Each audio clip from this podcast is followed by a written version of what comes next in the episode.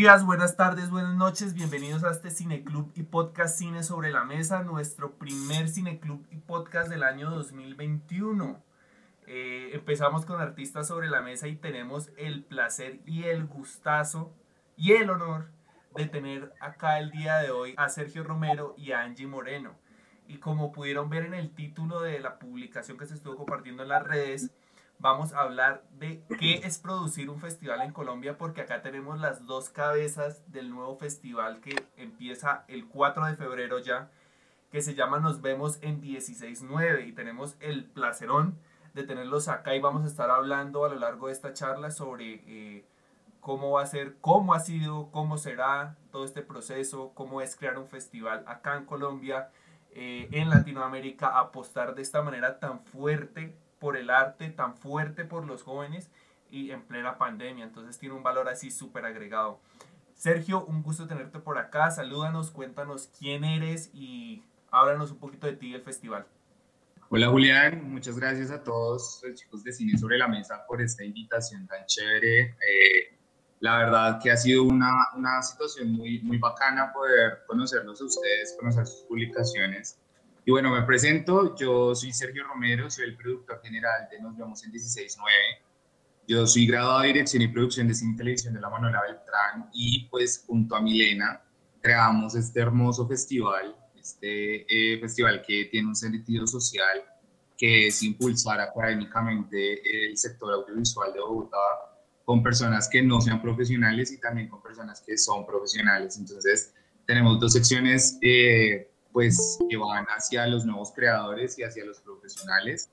Nuestra idea de todo este, este festival es reactivar el sector audiovisual de la ciudad de Bogotá. Como ustedes saben, pues con Mile nos, sentamos eh, hace varios meses, ya muy afectados por la pandemia y, y nos dimos cuenta que, que pues en vez de lamentarnos un poco de que estuviéramos encerrados y no pudiéramos hacer nada, pues creamos un proyecto que pudiera ayudarnos, no solamente a nosotros a reactivarnos, sino a reactivar a más personas y a conocer sus perspectivas desde casa.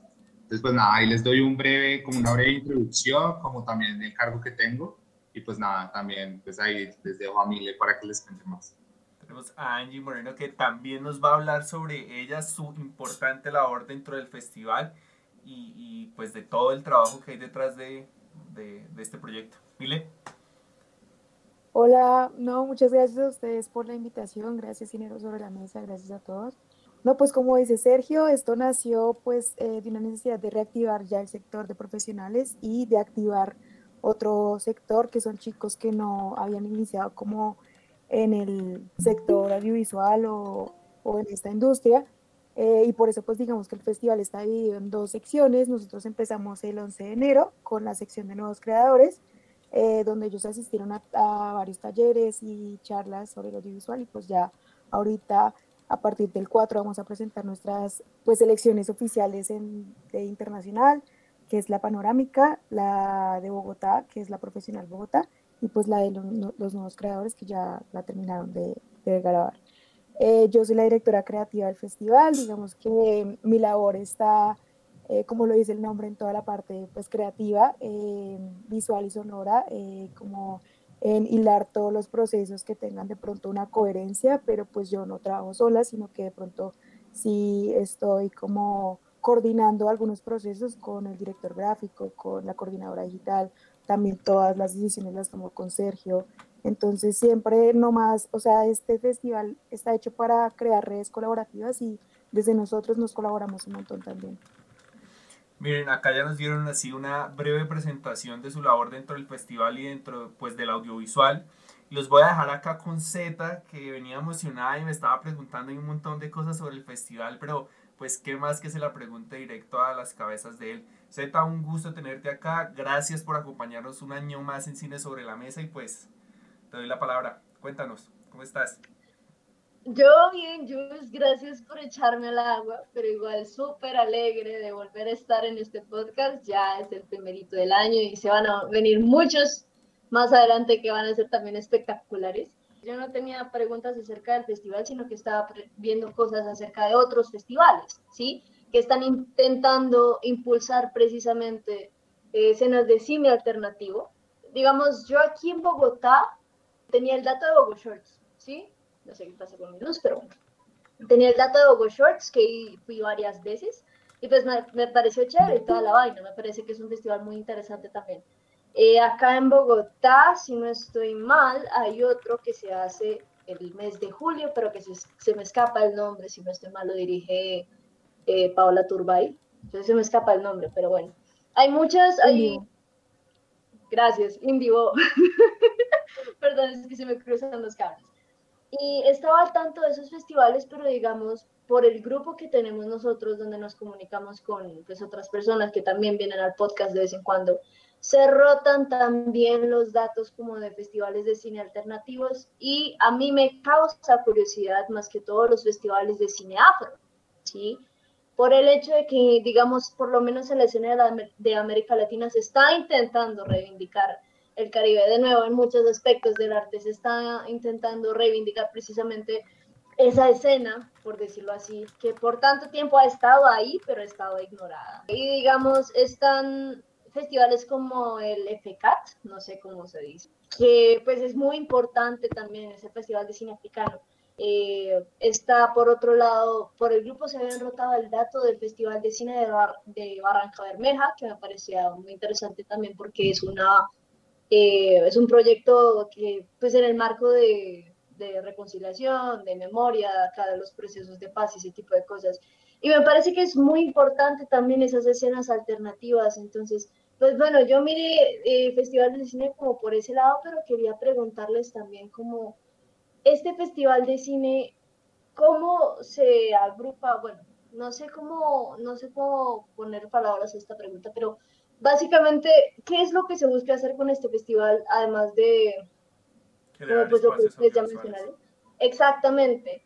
Eh, y cómo de su experiencia, cómo estos espacios pueden abrirse para, digamos, ciertas minorías o ciertas expresiones artísticas, como lo es el cine afro, que por mucho tiempo se han estado ignorando y que están intentando reivindicar, reivindicarse, ¿no? Y pues es, yo diría que muy difícil porque, digamos, los festivales de cine la gente sigue atendiendo como a los de siempre, a los que ya gozan de fama, a los que presentan incluso películas taquilleras, entonces, ¿cómo hacer precisamente para atraer personas y para abrir esos espacios, esas formas de cine alternativo? Ok, ahí se empezó duro. Sergio Mile, los escuchamos. Bueno, yo voy a empezar con una cosita y pues ya si Mile me quiere complementar. Bueno, aquí quiero hacer una claridad. uno, es nuestra primera edición y dos, nuestro festival como tal no podría caber como cine. Es un festival de cortometrajes hechos en casa eh, que busca eh, incentivar a las personas a mostrar sus perspectivas desde casa Muchas personas lo pueden llamar también cine, pero pues otras personas que no se digan que el cine es el que se transmite directamente en cine y no en un computador, pues digamos que llegamos a otro debate que lo podemos eh, hablar más tardecito. Eh, pero listo. Otra cosita que, que te quiero decir, y es muy importante lo que tú dices, y es la inclusión. Para nosotros, nuestro, nuestro festival tiene un carácter social. Digamos que los nuevos creadores tienen que ser personas que pertenezcan al nivel socioeconómico 1, 2 y 3. Eh, digamos que no estamos interesados eh, por el momento en conocer eh, perspectivas de, de, nuevos creadores, aunque sea de personas que, que tengan los medios o los recursos ilimitados y que pues, puedan entrar fácilmente a cualquier festival en Berlín o en España o en Francia. Digamos que nosotros queremos darles esa primera oportunidad a crear cortometrajes eh, bajo talleres intensivos eh, en los cuales ellos van, pues digamos que los nuevos creadores pasaron por todas las etapas de producción, preproducción, producción, postproducción y van a tener también proyección. Y nuestro interés es que, pues como hay personas que, aunque son de estos, de estos estratos socioeconómicos, eh, del 1, 2 y 3, algunos ya están estudiando, digamos, no se van en tercer semestre, ya han tenido como acercamientos empíricos a cortometrajes, pero también tenemos una gran parte de nuestros participantes que jamás habían tocado un celular, que no habían hecho un cortometraje, que no sabían que era un guion. Y eso es lo que nosotros buscamos, darles las herramientas académicas a estas personas que no podrían tener la oportunidad en un festival o que sencillamente si envían un cortometraje sin los conocimientos podrían quedar fuera de cualquier selección, porque obviamente la calidad va inherente a, pues, la academia que hayan tenido, o los conocimientos que tengan, o los equipos también que tengan. Entonces también les ofrecimos hasta también un celular a algunos equipos para que pudieran eh, grabar desde casa si no tendrían los, los equipos pues para hacer algo en high definition o algo así. Por otro lado, nosotros incentivamos desde la realización en casa la diversidad, que, que es algo muy difícil en nuestros objetivos. Eh, nuestras miradas eh, están muy enfocadas hacia la diversidad. Tuvimos relatos afro en, en, en nuestras convocatorias, tuvimos relatos LGBT, Tuvimos relatos sobre la mujer en pandemia, que son temas que nos llamaban mucho la atención, pero sí tenemos que ser conscientes que, y que nos dimos muy cuenta en este festival, es que no solamente debemos hacer un festival inclusivo, eh, no es suficiente con nosotros poner en un objetivo que necesitamos que, que vamos a traer a todas las miradas, porque normalmente estas miradas han sido ignoradas por tanto tiempo que no se han hecho los relatos. Entonces, lo que tenemos que hacer es incentivar a que se creen los relatos. y eso es lo que nosotros queremos hacer desde el festival, desde nuevos creadores, a que se creen nuevas perspectivas, a que veamos esos relatos y que se creen. Porque te lo digo, o sea, pues nosotros podemos poner en los objetivos que somos las personas más inclusivas, pero no por eso los artistas van a empezar a crear los proyectos y hacerlos de buena calidad. Entonces, digamos que es una cosa que, vamos, que, que lo estuvimos viendo, recibimos casi 800 propuestas de todo el mundo, más casi 80 países del mundo que estuvieron participando en nuestro festival y aunque tuvimos miradas muy diferentes, creemos que hay, aún hay un bache sobre las miradas ignoradas y las miradas que no se han reconocido y aunque está en nuestros lineamientos, no nos llegaron casi materiales para proyección. Por lo tanto, vamos a hacer lo posible para que en la próxima edición también haya una sección en, en la de nuevos creadores que sea hacia esas miradas invisibilizadas. No quiero dar spoilers, pero hay un corto que habla muy bien de estas miradas eh, para que lo vean en la selección oficial. Qué bueno que hayas traído el tema colación. No sé si Mile quieras complementarme como en algo.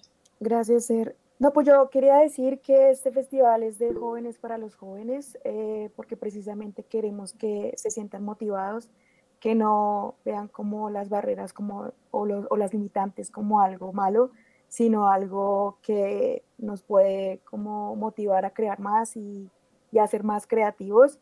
Em, también digamos que el, eh, o sea, el diferencial de este festival es que no solo queríamos que crearan y ya como que salieran a crear eh, como a la intemperie, sino que acompañarlos desde un proceso, desde la apreciación cinematográfica, eh, pasando por la importancia de cada departamento del cine, a pesar de que estos nuevos creadores pues tengan que hacer todo esto pues solo ellos, pero que tengan como que tengan presente la importancia de cada departamento y de que el cine también se hace en conjunto eh, y pues teniendo en cuenta que para hacer cine pues también hay que ver mucho cine y saberlo apreciar antes eh, y pues ya. Y a partir de lo que nos dicen de cómo generar miradas eh, inclusivas y que pues sigue siendo algo utópico en realidad, porque algo interesante que decía Sergio es que incluso en los festivales más grandes podemos ver que todavía hay una brecha. Y no es ser inclusivo por ser inclusivo, es ser inclusivo con razón y por generar algo. Entonces eh, me parece súper interesante cómo se maneja el proceso de poner personas que ahorita puede que generen una mirada, pero más adelante van a impulsar a otros a generar más miradas y más espacios y más contenidos. A partir de estos contenidos le vamos a dar el saludo y la palabra a nuestro otro acompañante de Cine sobre la Mesa. Hola Cami, ¿cómo estás? Como le decía, es un gusto tenerte este año acá en Cine sobre la Mesa. Cuéntanos cómo, cómo vas el día de hoy, cómo ves eh, esta cuestión de producir un festival actualmente. ¿Cómo están todos? ¿Me escuchan bien? Perfecto. Bueno, me alegro muchísimo. Es una alegría inmensa estar aquí de vuelta con un nuevo año, nuevo ciclo, nuevas oportunidades y nuevas actividades. Y yo creo que es una excelente iniciativa lo que, lo que estamos haciendo el día de hoy y lo que 16.9 se está convirtiendo y lo que puede ser a largo plazo.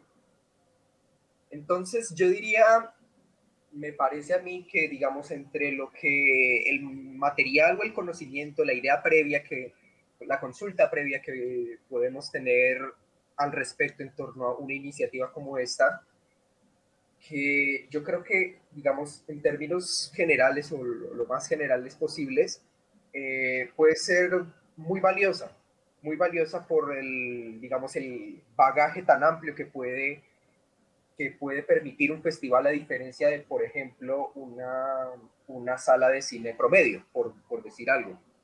Así que yo quisiera, digamos, digamos, un poquito como a manera de abrebocas, hacer una pregunta, es general y compleja, no, no voy a decir mentiras, pero que yo creo que nos puede brindar nuevas perspectivas en torno a cómo vemos este tipo de iniciativas actualmente. Simplemente voy a darle interrogante y ustedes den, sus apreciaciones como les parezca más pertinente, en completa libertad, sin ninguna restricción, y pueden incluso refutar, estar en desacuerdo, pero eh, que todo sea con tal de poder escucharlos. La pregunta es así. ¿Por qué ningún festival es igual a otro? Y, yo creo que, que, para agregarle la, a la pregunta, ¿qué de diferente tiene este festival a los otros? Que ya nos dieron un buen abrebocas. Sí, eh, bueno, ahí sí te, te, te, te refuto un poco, Camilo hay muchos festivales que son iguales a otros, hay demasiados festivales y hay muchos que tienen objetivos totalmente iguales. Y aunque digamos nosotros tenemos unos diferenciales eh, bien importantes, como son las limitantes creativas, que es crear en casa, que es crear de forma biosegura, que es, eh, no sé, evitar aglomeraciones y cumplir los protocolos de bioseguridad establecidos en tu región, eh, que son limitantes creativas, claramente no somos el, aunque somos el primer festival de Bogotá, hay otros festivales que puede que se parezcan y, no es que lo hayamos hecho a posta, pero la condición de, nosotros, los creadores de festivales eh, no es que pues se, se pueda crear tanta variedad. Si nosotros vamos al Festival de Cine de Venecia, vamos a encontrar muchos productos que ya se vieron en Berlín o que se vieron en Francia o que se vieron en otros festivales y digamos que en sí los festivales de cine, aunque puedan tener una narrativa, como lo de Sundance, que, que tiene una narrativa bastante, pues, indie, eh, muy americana, igualmente hay muchos festivales como Sundance en, en Estados Unidos, ¿sí? Entonces, eh, digamos que no, no, no puedo decir que todos los festivales son diferentes, eh, te puedo decir algunos diferenciales, como lo dice Julián, de, de, Nos vemos en 16.9, los cuales son las limitantes creativas. Nosotros estamos poniendo a los artistas a crear desde casa en un espacio encerrado, a que nos muestren su perspectiva eh, desde casa totalmente limitado. También tienen un tiempo muy limitado. Los nuevos creadores solo tienen tres minutos, los profesionales solo siete. Eh, contar relatos con tantos limitantes creativas, lo que nosotros queremos es invitar a, a que piensen, a que resuelvan creativamente cómo son estas limitantes, cómo podemos vivir en un mundo de pandemia sin estar afectados eh, de otras formas. Entonces, este es un festival que nace en pandemia, pero que no es un festival de pandemia. Es un festival que va hacia los recursos, eh, que cómo hacer eh, narrativas en pandemia sin necesariamente tocar el tema de la pandemia. Hemos recibido muchísimas historias muy originales, otras pues no tanto, pero digamos que no necesariamente todas tocan el tema de la pandemia. Como lo hemos visto en el pasado, muchas películas conocidas pasan en un espacio o en una casa y no le hicieron en pandemia. Entonces es explorar todas estas perspectivas. Obviamente siempre habrá alguna mención de la pandemia, pero eso no significa que todos los cortos sean pandémicos ni sea un festival de cuarentena. Ese es un, es un diferencial de nosotros bastante importante, que es un festival de cortometrajes hechos en casa, pero que no es un festival pandémico, ni un festival de cuarentena, ni un festival de COVID-19.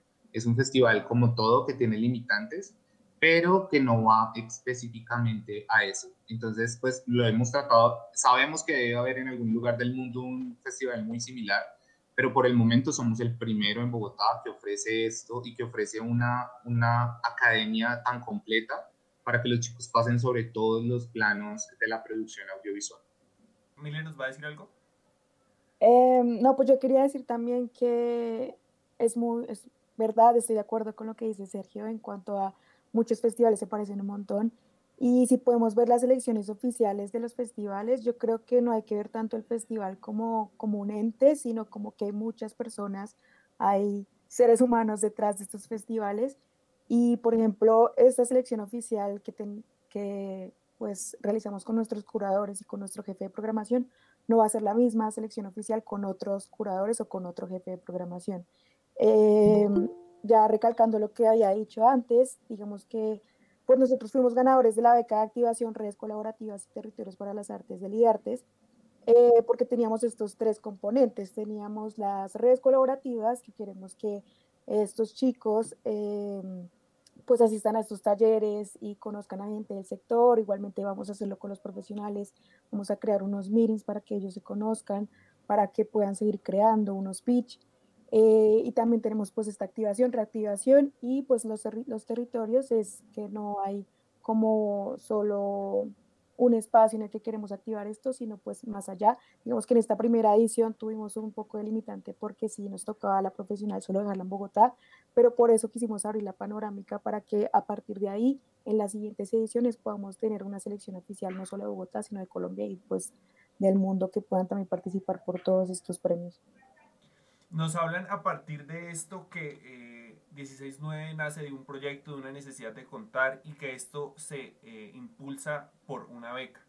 ¿Cómo ha sido entrar en este proceso y producir un festival en un ambiente tan hostil como puede ser el audiovisual y en un momento en el que eh, yo, desde mi perspectiva, he podido ya estar en varios festivales eh, y he podido ver más o menos cómo se mueven las cosas y tiende a ser muy hostil el ambiente, o sea, generar un festival y buscar que uno se alíe con otro o que uno busque eh, que el otro surja de alguna manera tiende, tiende, tiende a no funcionar, tiende a ser muy, muy, muy chocante la situación de cómo se apoyan unos a otros dentro de la industria y acá en Bogotá sobre todo y en la colombiana. Entonces, ¿cómo ha sido entrar en este ambiente? ¿Cómo ha sido producir un festival en este momento? Mm, bueno, eh, digamos que nosotros nos ideamos este proyecto y nos ganamos esta beca con IDARTES, que es la que nos ha dado una gran parte de los recursos para ejecutarlo. Eh, pero digamos que nosotros no somos tan nuevos en la parte de festivales de Bogotá. Afortunadamente, pues ya hemos conocido a varios de los representantes de los festivales más grandes de la ciudad y no, no, la verdad, no, pues no encontramos esa hostilidad que, que nos mencionas. Eh, hemos tenido apoyo de, de, varios chicos de, de Shorts, de Eureka, de, no sé, se me escapan, pero en este momento también, también del DIF, del DAM, hemos tenido varios apoyos porque hemos trabajado también en estos festivales. Digamos que, bueno, también la idea de este festival nació eh, desde nuestra experiencia en trabajar en festivales nacionales y festivales que manejan la parte internacional. digamos que todo este trabajo que nosotros hemos manejado con estos festivales, pues nos llevaron a una idea de hacer un festival diferente, de hacer un festival joven, de hacer un festival con, con ciertas limitantes.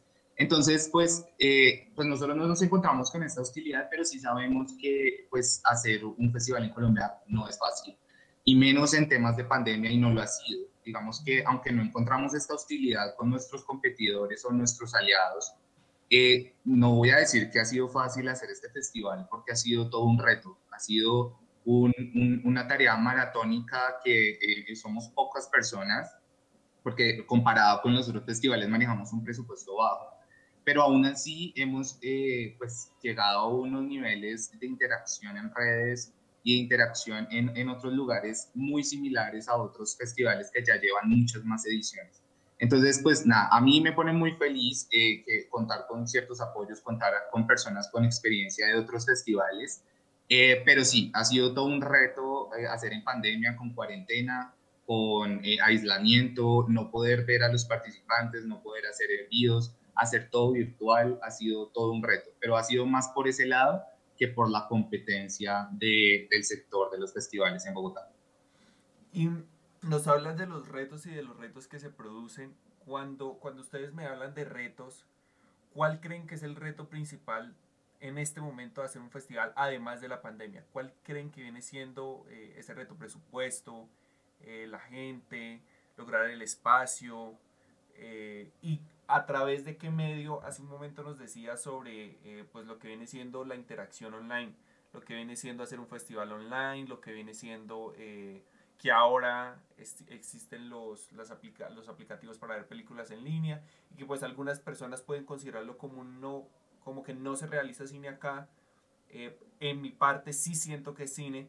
hace poco se realizó el Festival de Cortos Psicoactivos, el Festival de Cine Independiente de Bogotá, y como que eh, creo que el Festival de Cine Independiente de Bogotá fue el primero en entrar en esta modalidad online y salió muy bien. Y yo he estado pendiente de las redes sociales y se creó un formato en el cual la gente interactúa muy bien. ¿Cómo es este proceso de coger un festival y ponerlo en línea y cuáles son las dificultades principales? Pues yo creo que ahorita de pronto Sergio va a hablar un poco más de presupuesto porque es una gran limitante, pero desde mi parte yo la veo mucho, pues primero lo creamos en pandemia, eh, no todos estamos como a la disposición de, pues de crear cosas o de ver la vida como de una manera más positiva en este momento. Eh, y aparte pues es eh, online, sí siento que es muy difícil eh, llegar a la gente, a que la gente pues se sienta comprometida, ya sea en los talleres, en las charlas eh, o en, los, en las proyecciones que vamos a hacer. Digamos que no sabemos cómo, o sea, tenemos todo un plan, pero no sabemos cómo hacer el, el recibimiento, esperemos que bien. Pero sería muy bonito y queremos hacer, esperemos que podamos hacer la siguiente edición pues presencial o por lo menos híbrida. Pero sí es difícil llegarle a la gente y digamos desde los talleristas digamos que se sentían un poco como es una lástima que no podamos estar con ellos viéndolos o sí, porque a veces, digamos, de, tampoco prendían la cámara o a veces no participaban mucho, entonces eh, no sabíamos si estaban recibiendo bien la información o no, entonces sí creo que el ser en línea sí se, se coartan algunas cosas, em, pero pues estamos como también todos incursionando en esto, como en, en intentando como llegar eh, a la mayor gente posible y de la mejor manera posible. Sergio nos habla de, ya nos va a contar de los problemas y nos va a hablar un poquito de presupuesto y vamos con Z, ¿vale? Precisamente a eso, pues quería preguntarles como, ¿qué es lo que más se les ha quedado de este cambio que tuvo que suceder, digamos, en la pedagogía? Porque, digamos, en el ámbito académico, obvio, los profesores pues tuvieron que renovarse y pues eh, obviamente están, hay muchas limitantes con respecto a eso y pues la disposición no es la misma. Entonces, en lo referente a haber capacitado a la gente que participó del festival y ese tipo de cosas, yo quería preguntarles qué es lo que más se les ha quedado precisamente de ese proceso y de los cambios que trajo consigo precisamente hacer esa pedagogía desde la virtualidad. Ok, eh, bueno, voy a empezar con la parte de presupuesto y ya paso con tu, con tu pregunta. Eh, bueno, para mí la limitante más fuerte fue el presupuesto. ¿Por qué? Porque nosotros no tenemos recursos eh, increíblemente grandes como otros festivales. Eh, y afortunadamente, aunque somos pocas personas las que trabajamos en el festival, todas hacemos un muy buen trabajo. Afortunadamente llegamos a un muy buen grupo de personas y de pronto si alguien de los que está acá quisiera pues entrar en el mundo del festival, lo más importante para que ustedes hagan un festival, sea en pandemia o sea en pospandemia, es que tengan un buen equipo. Si ustedes no logran un buen equipo, no lo logran por nada del mundo. Aunque Milena y yo somos los que estamos coordinando todo y somos los que creamos esto, eh, pues no lograríamos absolutamente nada de todas las cosas que hacemos diariamente en redes, académicamente y demás, sin ser por nuestro equipo. Entonces ahí voy a unir un poco la, limita, la limitante con la pregunta de Z, y es que este, pues, este festival, aunque sea en la parte de pandemia y todo esto, me ha enseñado mucho a trabajar en equipo en, en otras cosas. Es muy difícil delegar eh, tareas, es difícil soltar, sobre todo cuando este es nuestro bebé, o sea, nuestro festival lo amamos mucho porque lo creamos desde cero, lo creamos con las uñas, lo creamos con puro corazón y puro amor y es difícil soltar tareas creativas a, personas que, que, puedan hacer, pues no sé, cosas graves al festival, afectarlo. Entonces, eh, lo que me ha dejado a mí es tratar de, de, delegar, de crear un muy buen grupo, de escuchar a las personas. Para nosotros es, es muy importante el, que, el escuchar. las retroalimentaciones. A todos los chicos que estaban en todas las reuniones se les pedía un comentario así fuera vago sobre, sobre eso, se les preguntaba, se les dieron padrinos, no solamente es una parte académica sencilla, no es solamente como que ellos vayan a unas clases y ya, sino que nosotros tenemos un acompañamiento en todo el proceso. Ellos tienen a profesionales a los cuales les pueden escribir en cualquier momento como, oye, eh, no, no, no, no entiendo cómo hacer esta transición o no entiendo cómo poner este diálogo, tú me puedes ayudar con este guion entonces, la idea de nosotros es que, que hacer un acompañamiento totalmente completo a las personas. Eh, unos los aprovecharon más que otros, pero digamos que ofrecimos esta alternativa a los chicos.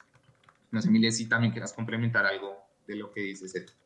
No, lo dijiste perfecto, gracias. Listo. Y entonces, eh, acá yo hace poquito compartí pantalla para las personas que nos escuchan desde Spotify. Eh, ustedes pueden buscar el festival en arroba nos vemos en 169.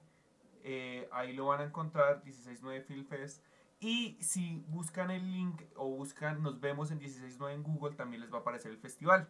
Y esto va para Mile, porque yo, yo que he estado ahí como de cerquita del proceso, yo creo que nunca hice la pregunta o no recuerdo la respuesta a la pregunta, pero ¿de dónde nace que este festival sea eh, sea esta imagen que estamos viendo para las personas que nos escuchan desde Spotify e es una orquídea, es una orquídea de ciudades, como que hay muchas cositas ahí, vemos el Monserrate, o sea, como que hay cositas muy bonitas que hablan sobre eh, Bogotá, pero cuéntanos de dónde nace esa orquídea y por qué.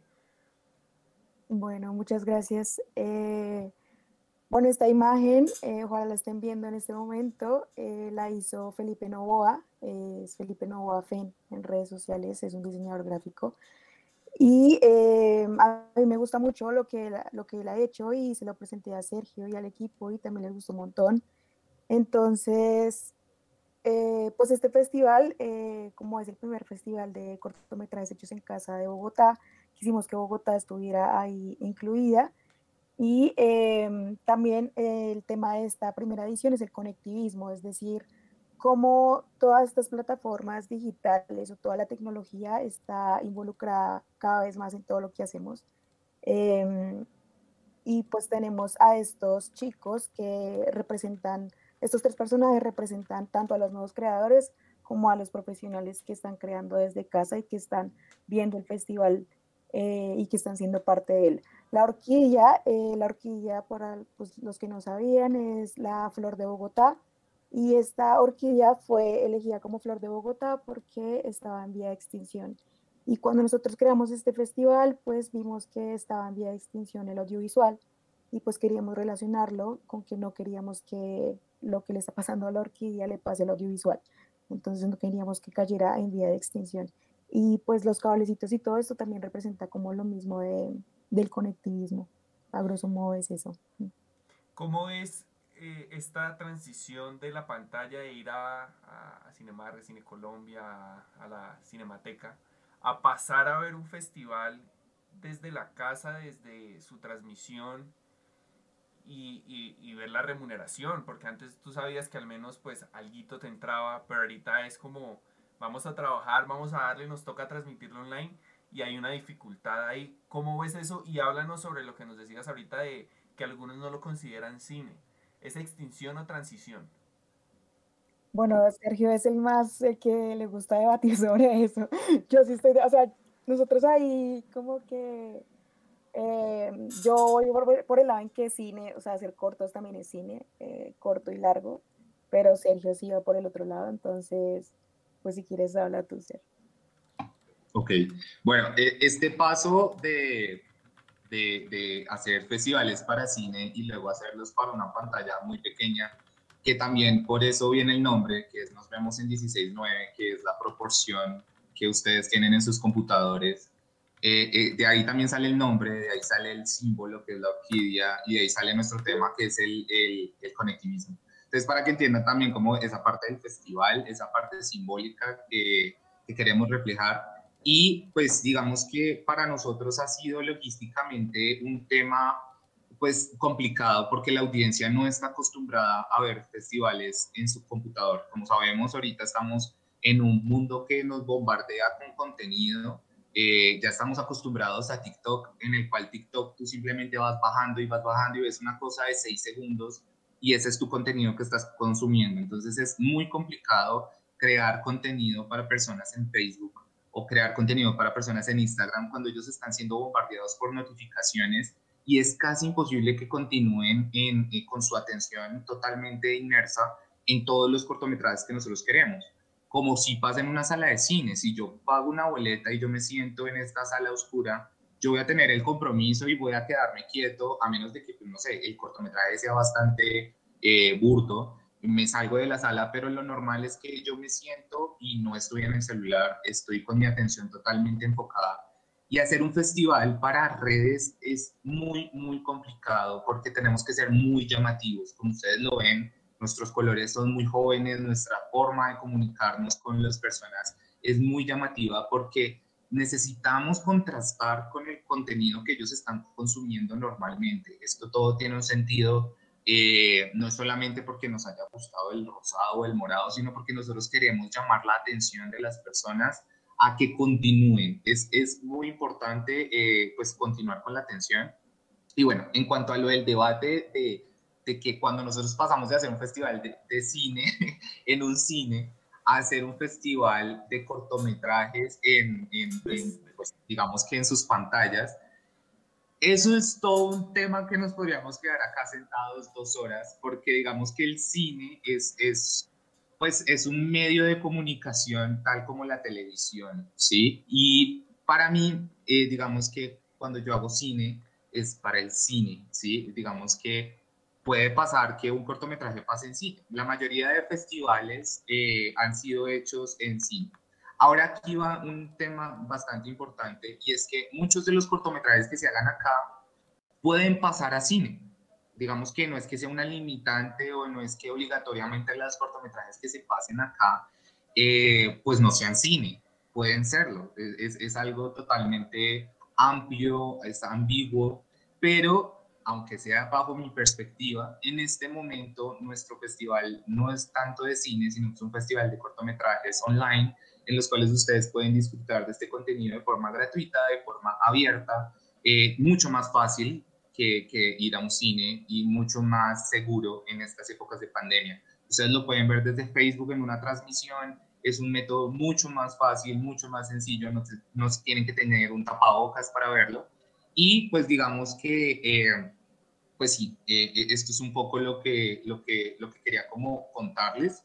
Eh, digamos que este no se llama el Festival de Cine de, Hecho en Casa de Bogotá, sino que es un festival de cortometrajes hechos en casa. Digamos que sería chévere que todos, todos los participantes igualmente transmitieran en cine. Nos, Milena y yo somos unos apasionados por el cine y amamos esto. Digamos que ahorita estamos defendiendo el audiovisual, pero queda muy difícil tal vez salvar los cines, que los cines también se están extinguiendo.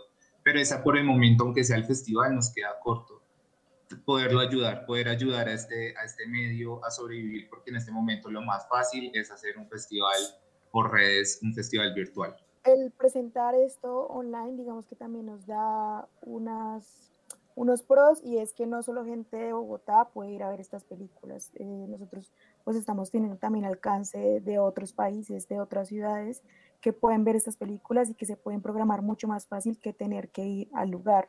Entonces, pues nos gusta como también concentrarnos un poco más en los pros que en los contras. Obviamente, pues tener en cuenta las necesidades que tenemos, pero potenciar más esos pros que los contras. Cami. Bien, pues eh, entonces, en ese caso, basado en lo que, lo que todos ustedes me acaban de decir, yo personalmente veo eso bien plasmado. Así que digamos que esto va más de la mano con un, un pequeño elogio pero digamos que de verdad yo, yo realmente veo en tal y como ustedes lo están planteando y como digamos directamente como el estímulo que están generando con tan siquiera su misma imagen o con esa iniciativa, creo que está muy claro lo que propone y yo lo veo, yo lo veo muy acertado y lo veo muy adecuado en el sentido de que realmente ustedes lo que están haciendo, pues esta iniciativa lo que está haciendo es como de alguna manera, eh, pues está promoviendo, ¿no? Está promoviendo todo esto en un tiempo en el que, en el que lo necesiten, que necesita ser promovido y yo creo que las decisiones han sido muy acertadas. Yo incluso, incluso hablando únicamente de la estética, por decir algo, yo veo, me gusta, me gusta porque eh, están muy, muy bien pensadas la manera con, con, las imágenes o con las ideas que quieren transmitir. me, me, quedé, hasta contento con la, con la historia de la orquídea. Y, yo creo que realmente desde el, desde el vamos, desde su carta de presentación, desde su imagen, directamente están promoviendo algo, algo positivo, algo, están promoviendo algo que, del crecimiento, porque si bien está muy claro que en estos momentos estas iniciativas corren muchísimo riesgo y las personas están, y es una situación en la que incluso también la vida de las personas está en juego, es importante incluso recordarnos por qué esto es importante y hacerlo de una manera muy, de que de alguna manera es también busca como llegar al público y eso me parece algo muy valioso porque eh, algo que me parece importante en general en, el audiovisual es también buscar una manera de, llegar a la audiencia, porque al fin y al cabo yo creo que eso es algo de lo que nunca nos, nos vamos a poder desligar y yo creo que por más que, que produzcamos, que, que, grabemos, que filmemos, ya sea pues con los dispositivos que tengamos desde casa, en un estudio, lo que sea, podemos estar contando lo que sea, estar transmitiendo lo que sea, pero yo creo que si no buscamos llegar al, al espectador, a la audiencia, ahí desde ese, desde ese momento ya te estás encontrando con un limitante, aún, aún sin siquiera proponértelo o, o, de manera inconsciente.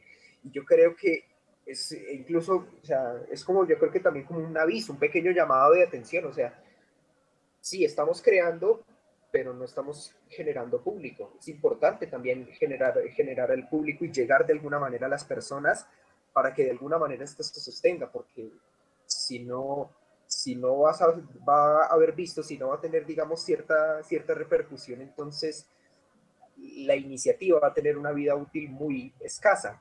Y eso ustedes lo están haciendo de una manera muy positiva, de una manera eficiente, de una manera que transmite creatividad, que transmite habilidad, que transmite conocimiento y que transmite, yo creo que, mm, ¿cómo decirlo? ¿qué carajos? Voy a ponerme romántico, que transmite magia. Y, es algo muy valioso, y es algo muy valioso, y pues por eso, digamos, de alguna manera estaba como esta pequeña felicitación, porque, digamos, se nota un claro interés en la repercusión, en la idea y en su, en, digamos, en una visión a futuro, y en precisamente en incentivar la creación, que es a la larga para lo que estamos aquí. Miren, acá Cami les acaba de dar un señor repertorio retórico de, de, de, de Muchas gracias. De belleza. No, pero sí, es, es, muy lindo el trabajo. Yo creo que Cami hubiese estado en los talleres y queda enamorado. Él también es así súper apasionadísimo, pero le hubiese encantado. Él hubiese hablado más que yo, hubiese participado más que yo, y eso que yo hablo. O sea, y eso que yo hablo. Eh, miren que acá nos vamos con una pregunta que ponía Z, que es, eh, nos da un pequeño contexto que es, y si no apago mi celular en la sala de cine, de los, en la sala de cine los demás, o uno lo hacen apagarlo por respeto. Bueno, toda la cultura que se tiene dentro de una sala, ¿por qué desde la casa se puede perder? O sea, si yo voy a ver el festival, si yo sé que voy a ver el festival, yo pago por entrar a ver el festival, ¿por qué esa cultura de ir a pagar se perdería desde la casa? Eh, bueno, aquí, gracias Camilo por, por, por el elogio que nos diste. Esto es un punto clave de los talleres, como lo dice Julián. Eh, nuestro, nosotros siempre le estuvimos diciendo a los chicos y vamos a seguirlo diciendo a todos los participantes, es que no hagan cine, ni hagan cortos, ni hagan eh, audiovisual solamente para ustedes. O sea, eso no tiene sentido. Aunque muchos artistas son muy, eh, pues que no les importa la industria o que no les importa la circulación, el arte tiene que ser visto si no es visto, no, no existe. O sea, no, no hay un sentido de que hagamos arte o que hagamos cultura, así sea desde casa o desde cualquier punto y que no la vea nadie. Siempre tiene que haber un público, siempre tienen que establecer sus objetivos desde el guion y tienen que tener clara todas, todas estas cosas y, se los estuvimos nutriendo en los talleres. Qué chévere, Camilo, que tú hubieras podido estar en los talleres, pero bueno, ahí te doy un pequeño abrebocas y por la pregunta de Z, Lo que pasa es que en, en, en el cine nosotros ya tenemos toda una cultura. Créanme que, no sé, una persona que nunca haya ido a cine y, y vaya por primera vez, va a estar en el celular, porque está acostumbrado a ver en su televisor una película en RCN el sábado en la tarde y pues también saca su celular. Si no tiene la cultura de haber ido mucho a cine repetidas veces, no, no hay una cultura de apagar el celular, ¿sí? Mucho menos la va a ver en casa cuando yo estoy acá, digamos, no sé, yo, yo estoy acá con ustedes pero en este momento me están llegando notificaciones a mi WhatsApp, me están llegando notificaciones también del trabajo, me están llegando, no sé, actualizaciones de YouTube, como ustedes están hablando ahorita del tráiler de Godzilla vs. Kong. Si yo soy un fan muy acérrimo de esta saga y me llega una notificación de YouTube mientras estoy en el festival, por más de que yo esté comprometido a ver los cortos, pero si yo soy muy fan de Kong o de Godzilla, pues voy a entrar a YouTube porque tengo la facilidad de simplemente con un clic, con mi dedo, irme a eso o si ya me aburrí, yo simplemente bajo el dedo y estoy dando solamente una, o una participación de tiempo más no de dinero. Digamos que yo en Facebook no estoy eh, perdiendo dinero si bajo el dedo o no estoy perdiendo dinero si me cambio de página. Entonces digamos que hay un compromiso mucho más grande cuando tú estás en una sala de cine, cuando es un espacio que se creó totalmente, como también hay personas ya críticos de cine que ellos ven sus festivales y han creado salas en su sala. O sea, digamos, cierran cortinas, se sientan con su computador o con su televisor, apagan absolutamente todo y se sientan a ver películas. Eso también lo puede tener muchas personas, pero no podemos hablar en una generalidad de que las personas no están siendo bombardeadas por una serie de notificaciones y de estímulos, que todas las redes han sido creadas para estimularnos no podemos ignorar eso y precisamente por eso eh, digamos que no es lo mismo interactuar en una sala de cine que interactuar desde nuestras casas, en nuestro smartphone o en nuestro celular. Cami. Muy de la mano con eso me parece precisamente el uso del espacio y de, digamos, el establecimiento de, ciertos, de ciertas reglas y de ciertos, y de ciertos comportamientos.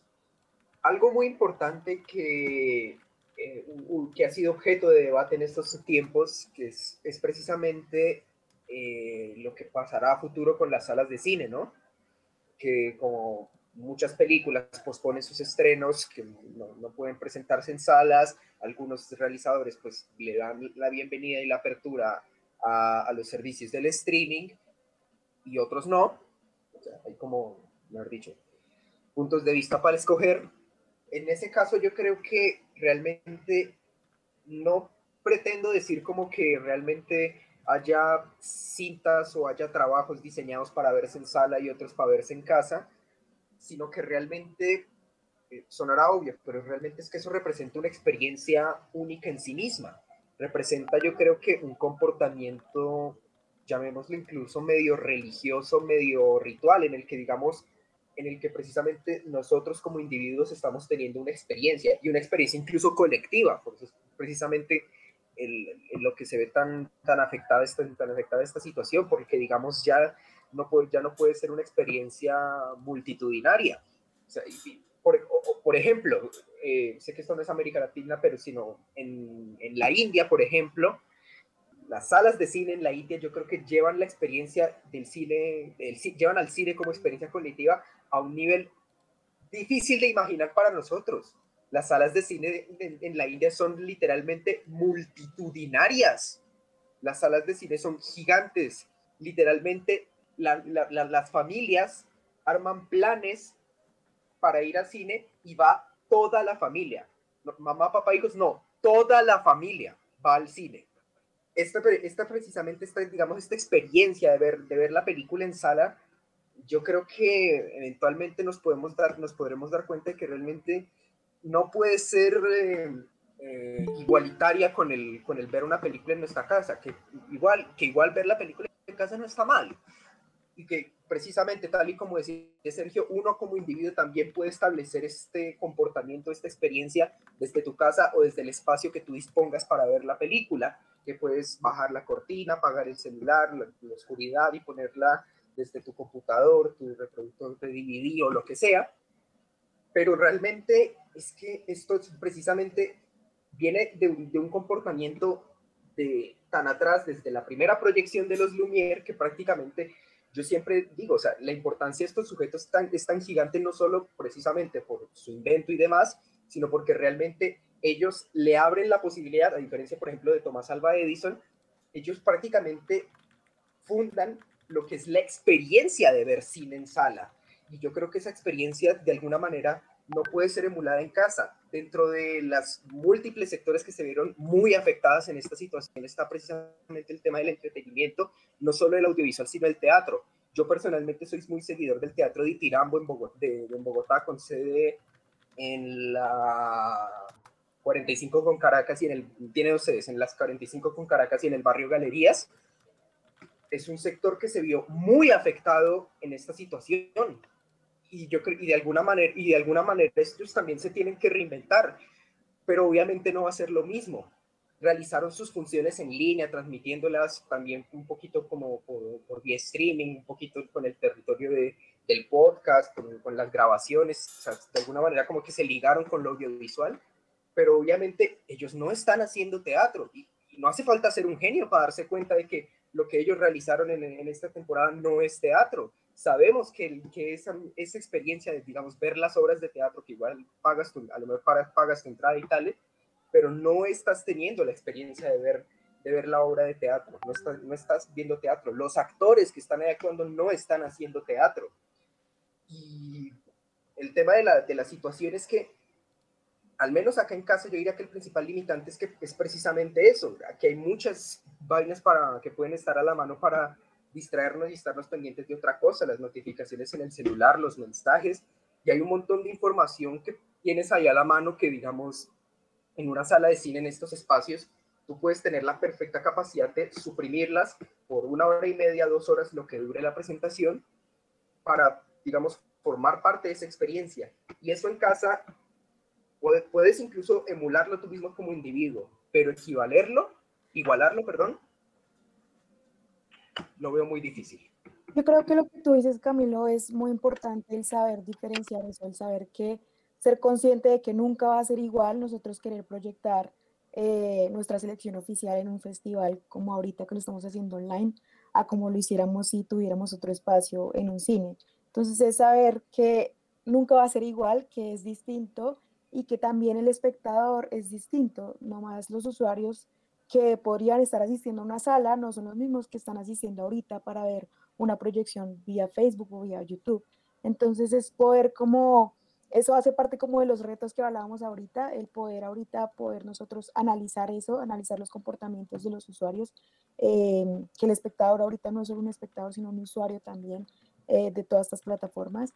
Y, es eso, como saber que son diferentes y aceptarlo y, ver qué, qué, puede ocurrir. Pues eh, a partir de todo esto, que me parece muy bonito buscar una diferenciación de los espacios dentro de una situación cinematográfica y audiovisual. Yo de pronto ahí estoy un poquito en desacuerdo, pero eso ya quedará para otra discusión porque se nos acaba el tiempo, pero yo estoy un poquito en desacuerdo porque yo siento que yo soy bien fresa para ver cine, yo todo el cine sea malo, sea bueno, malo, bueno eh, como que lo defiendo hace un montón. Y siento que es cine donde se transmita y va a ser cine, y siento que es teatro por donde se transmite y va a ser teatro, y siento que es música por donde se escucha y va a ser música. Eh, como que sí, siempre he pensado así. Y me parece que los cortos son cine, ahí como para llevarle un poquito la contraria a Sergio. Pero como nos quedamos sin tiempo para la discusión, yo quiero que eh, ambos nos cuenten qué ha sido lo más bonito, lo más difícil, y que nos cuenten y nos hagan una invitación a, a crear contenido, a crear, creer en estos espacios y eh, nos inviten cómo va a ser el festival, más o menos los horarios, lo que tengan por ahora. Y sobre todo a este mensaje final, agregarle la invitación a algo muy bonito que ustedes decían al principio, que es el trabajo en equipo. Yo creo que sin trabajo en equipo no se logra nada y no son grupos, no son compañeros, es equipo. Y algo que decía Cami es el logro y la sincronía para generarle el espacio y cómo llego a la gente y cómo hago ameno este proceso. Yo siento que lo lograron muy bien y, me, me, da mucha felicidad ver eh, que lograron esto. Entonces quiero que nos hablen un poquito y, cómo, cómo generar un equipo. Los escucho a ambos y nos vamos de eh, Bueno, una, un detalle, un detalle antes de, de irnos. Eh, no digo que los cortos no sean cine, solamente digo que son cine cuando pasan por cine. Pero Nah. eso lo. Lo, lo tendremos que discutir en algún momento, sí.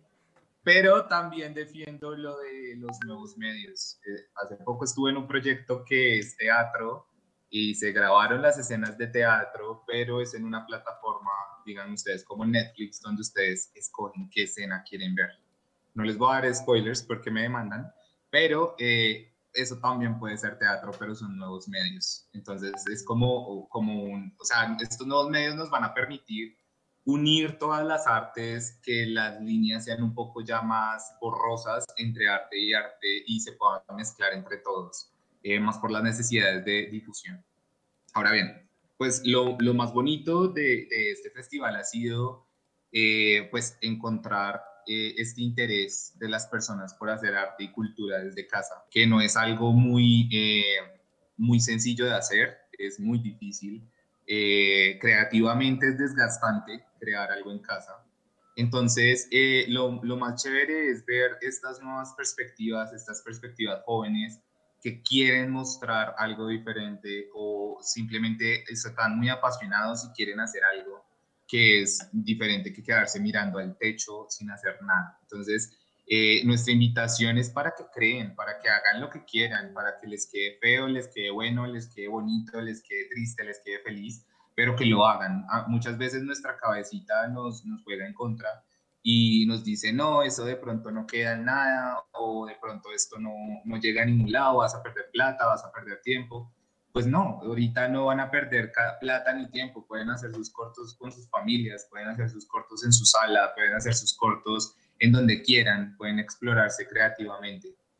Y, eh, ¿cuál era la última pregunta? En, en medio, ah, bueno, lo del equipo, ya. Eh, ¿Cómo crear un buen equipo? Y, y, que nos hables un poquito de las fechas del festival. Listo. Las fechas se las dejo a Mile, que, que Mile es la dura de la parte creativa. Eh, les digo lo del equipo. No, les no, no tengo manual, pero sí les digo que una persona que quiera, que le guste el proyecto, siempre va a ser un buen apoyo. Así no sea la persona más talentosa del mundo, si lo hace por gusto, si lo hace por cariño, si lo hace porque sigue los objetivos, va a generar un mejor equipo. Lo que nosotros invitamos muchas veces es que no necesariamente los mejores amigos hacen un buen equipo. Eh, muchas veces eh, en un buen equipo tiene que haber una relación profesional eh, que se pueda distinguir diferente que la amistad o, o, muchas veces también lo hacen con sus parejas. Entonces, esas, esas relaciones, cuando también uno mezcla la parte profesional con la parte personal, es muy importante que ustedes la sepan diferenciar. Y si ustedes logran un equipo que lo pueden diferenciar, que ustedes pueden irse de fiesta, bueno, ahorita no se van a ir de fiesta, pero cuando puedan irse de fiesta, eh, que lo puedan hacer y al mismo tiempo puedan tener un debate muy profesional sobre sus funciones y aportar y también decir lo que está mal, eso es un buen equipo. Son las personas, no las más parceras, no las más, eh, no sé, la, con las que ustedes se llevan mejor, sino no, no necesariamente. Muchas veces el equipo está en aquella persona que va hacia los objetivos del proyecto, que le gusta lo que está haciendo, que lo hace porque quiere, que lo hace por gusto, que lo hace por pasión y no tanto una cosa más de, de, parcería o de amistad que otra cosa. Y ya. Sí, digamos que lo más importante en cuanto al equipo y ahorita que estamos todo virtual es poder comunicarnos. Eh, sí, que siempre exista la comunicación a pesar de que no nos podamos ver. Eh, y como dice Sergio, que las personas que estén en el equipo pues estén enamoradas también como nosotros del proyecto y es, somos muy afortunados de que así es, de todas las personas que están en el proyecto, eh, son enamorados del proyecto y pues todas las, todos los participantes también estamos muy agradecidos por ellos. Y la invitación, pues como decía, como yo dije en alguna charla, eh, para mí hacer arte se ve muy relacionado como con prender un carro, cuando prendes un, un carro que al, al principio como que no te prende y vas a intentar como más de dos, tres veces prenderlo, pero una vez como que ya lo prendes vas a arrancar y no vas a parar. Y esa es la invitación pues, pues que le hicimos a los nuevos creadores y queremos hacerle a todos, como que pueden encontrar muchas limitantes, pueden de pronto tener frustración, pero pues una vez arranquen como se van a enamorar de esto y no, y no van a parar. Eh, las fechas del festival, pues el festival arrancó el 11 de enero con su parte formativa eh, y va hasta el 14 de febrero. Ahorita el 4, 5 y 6 vamos a revelar la selección oficial eh, panorámica, la oficial Bogotá y la de nuevos creadores. Y vamos a partir del lunes 8 comenzar las proyecciones y los meetings y todas estas charlas como ya eh, más vinculadas hacia un sector profesional hasta el 14 de febrero, donde es la clausura y premiación. Súper, ahí ya tenemos un, una breve reseña de personas pues que ya llevan cierto recorrido y que pues miren, están haciendo un festival. ¿Cuántos no quisiéramos poder generar espacios como estos? Camiseta, una despedida súper veloz y nos vamos despidiendo del episodio de hoy. De hecho, es que en serio realmente eh, no tengo mucho que decir porque lo que acaban nos, nos, acaban de, es que nos, es que nos realmente todo lo que nos acaban de decir creo que resume todo a la perfección. Simplemente gracias, muchas gracias, felicitaciones y a todos graben con su cámara, con su celular, eh, escriban su historia como la, la, manera más adecuada que consisten, con muchos diálogos, pocos diálogos, en casita, cuidándose, pero háganlo. Háganlo que al final esto es, de, esto es lo, lo primordial y esto es lo que a la larga va a mantener esto que tanto nos apasiona. Bueno, voy yo.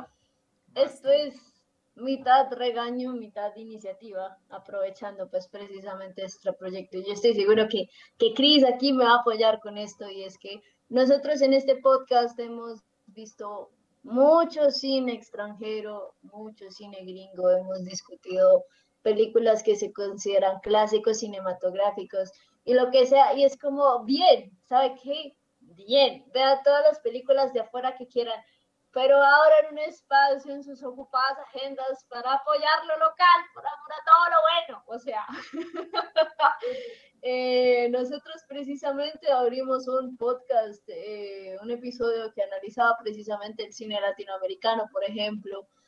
Y siento que estas iniciativas son muy buenas como para abrir precisamente esas perspectivas, ¿sí? Apoyen el local, vean cine local, vean iniciativas, no importa qué tan grandes o qué tan pequeñas sean. Ustedes genuinamente no saben cuál de estos productores puede ser el, próximo gran director del país, independientemente del país en el que ustedes estén, porque me imagino que de estas iniciativas independientes debe haber también en Latinoamérica. Entonces, por favor, apoyen local, más aún en estos momentos de pandemia, se los ruego. Aprovechen estas iniciativas precisamente, son muy interesantes, ustedes no saben con qué gemitas se van a encontrar viendo, viendo este tipo de cortos, viendo películas locales, independientemente del presupuesto grande o pequeño que sea por favor, vean cine local. En a lo bien, a lo bien, en serio. Eso sería mi despedida, que es de nuevo mitad amenaza, mitad iniciativa. Súper. Eh, como decía Z, como decía Cami, como hay, hay, un sentido común en este podcast que fue apoyémonos, creemos, eh, busquemos formas, busquemos espacios. Decía Víctor Gabriel alguna vez que esta frase me la pegó una compañera antigua de cine sobre la mesa que decía Víctor Gaviria, en Colombia no hay que escarbar mucho para encontrar mucho. Entonces los invitamos a que crean en el audiovisual, a que crean en nosotros, a que crean en este festival, a que crean en Angie, en Sergio, porque muy pronto se vienen cosas buenas, espacios como estos son excelentes y momento publicidad, si quieren, si quieren ver recomendaciones de cine en arroba cine sobre la mesa, toda la semana sale una recomendación sobre cine latino. Entonces ya saben, sigan arroba cine sobre la mesa. A los que nos escucharon por Spotify, Evox, Facebook, YouTube, en todas las redes sociales, gracias por estar acá el día de hoy. Gracias Angie, gracias Sergio. Eso fue todo por hoy. Nos vemos en el siguiente. Gracias sobre la mesa. Chao, chao. Chao, gracias.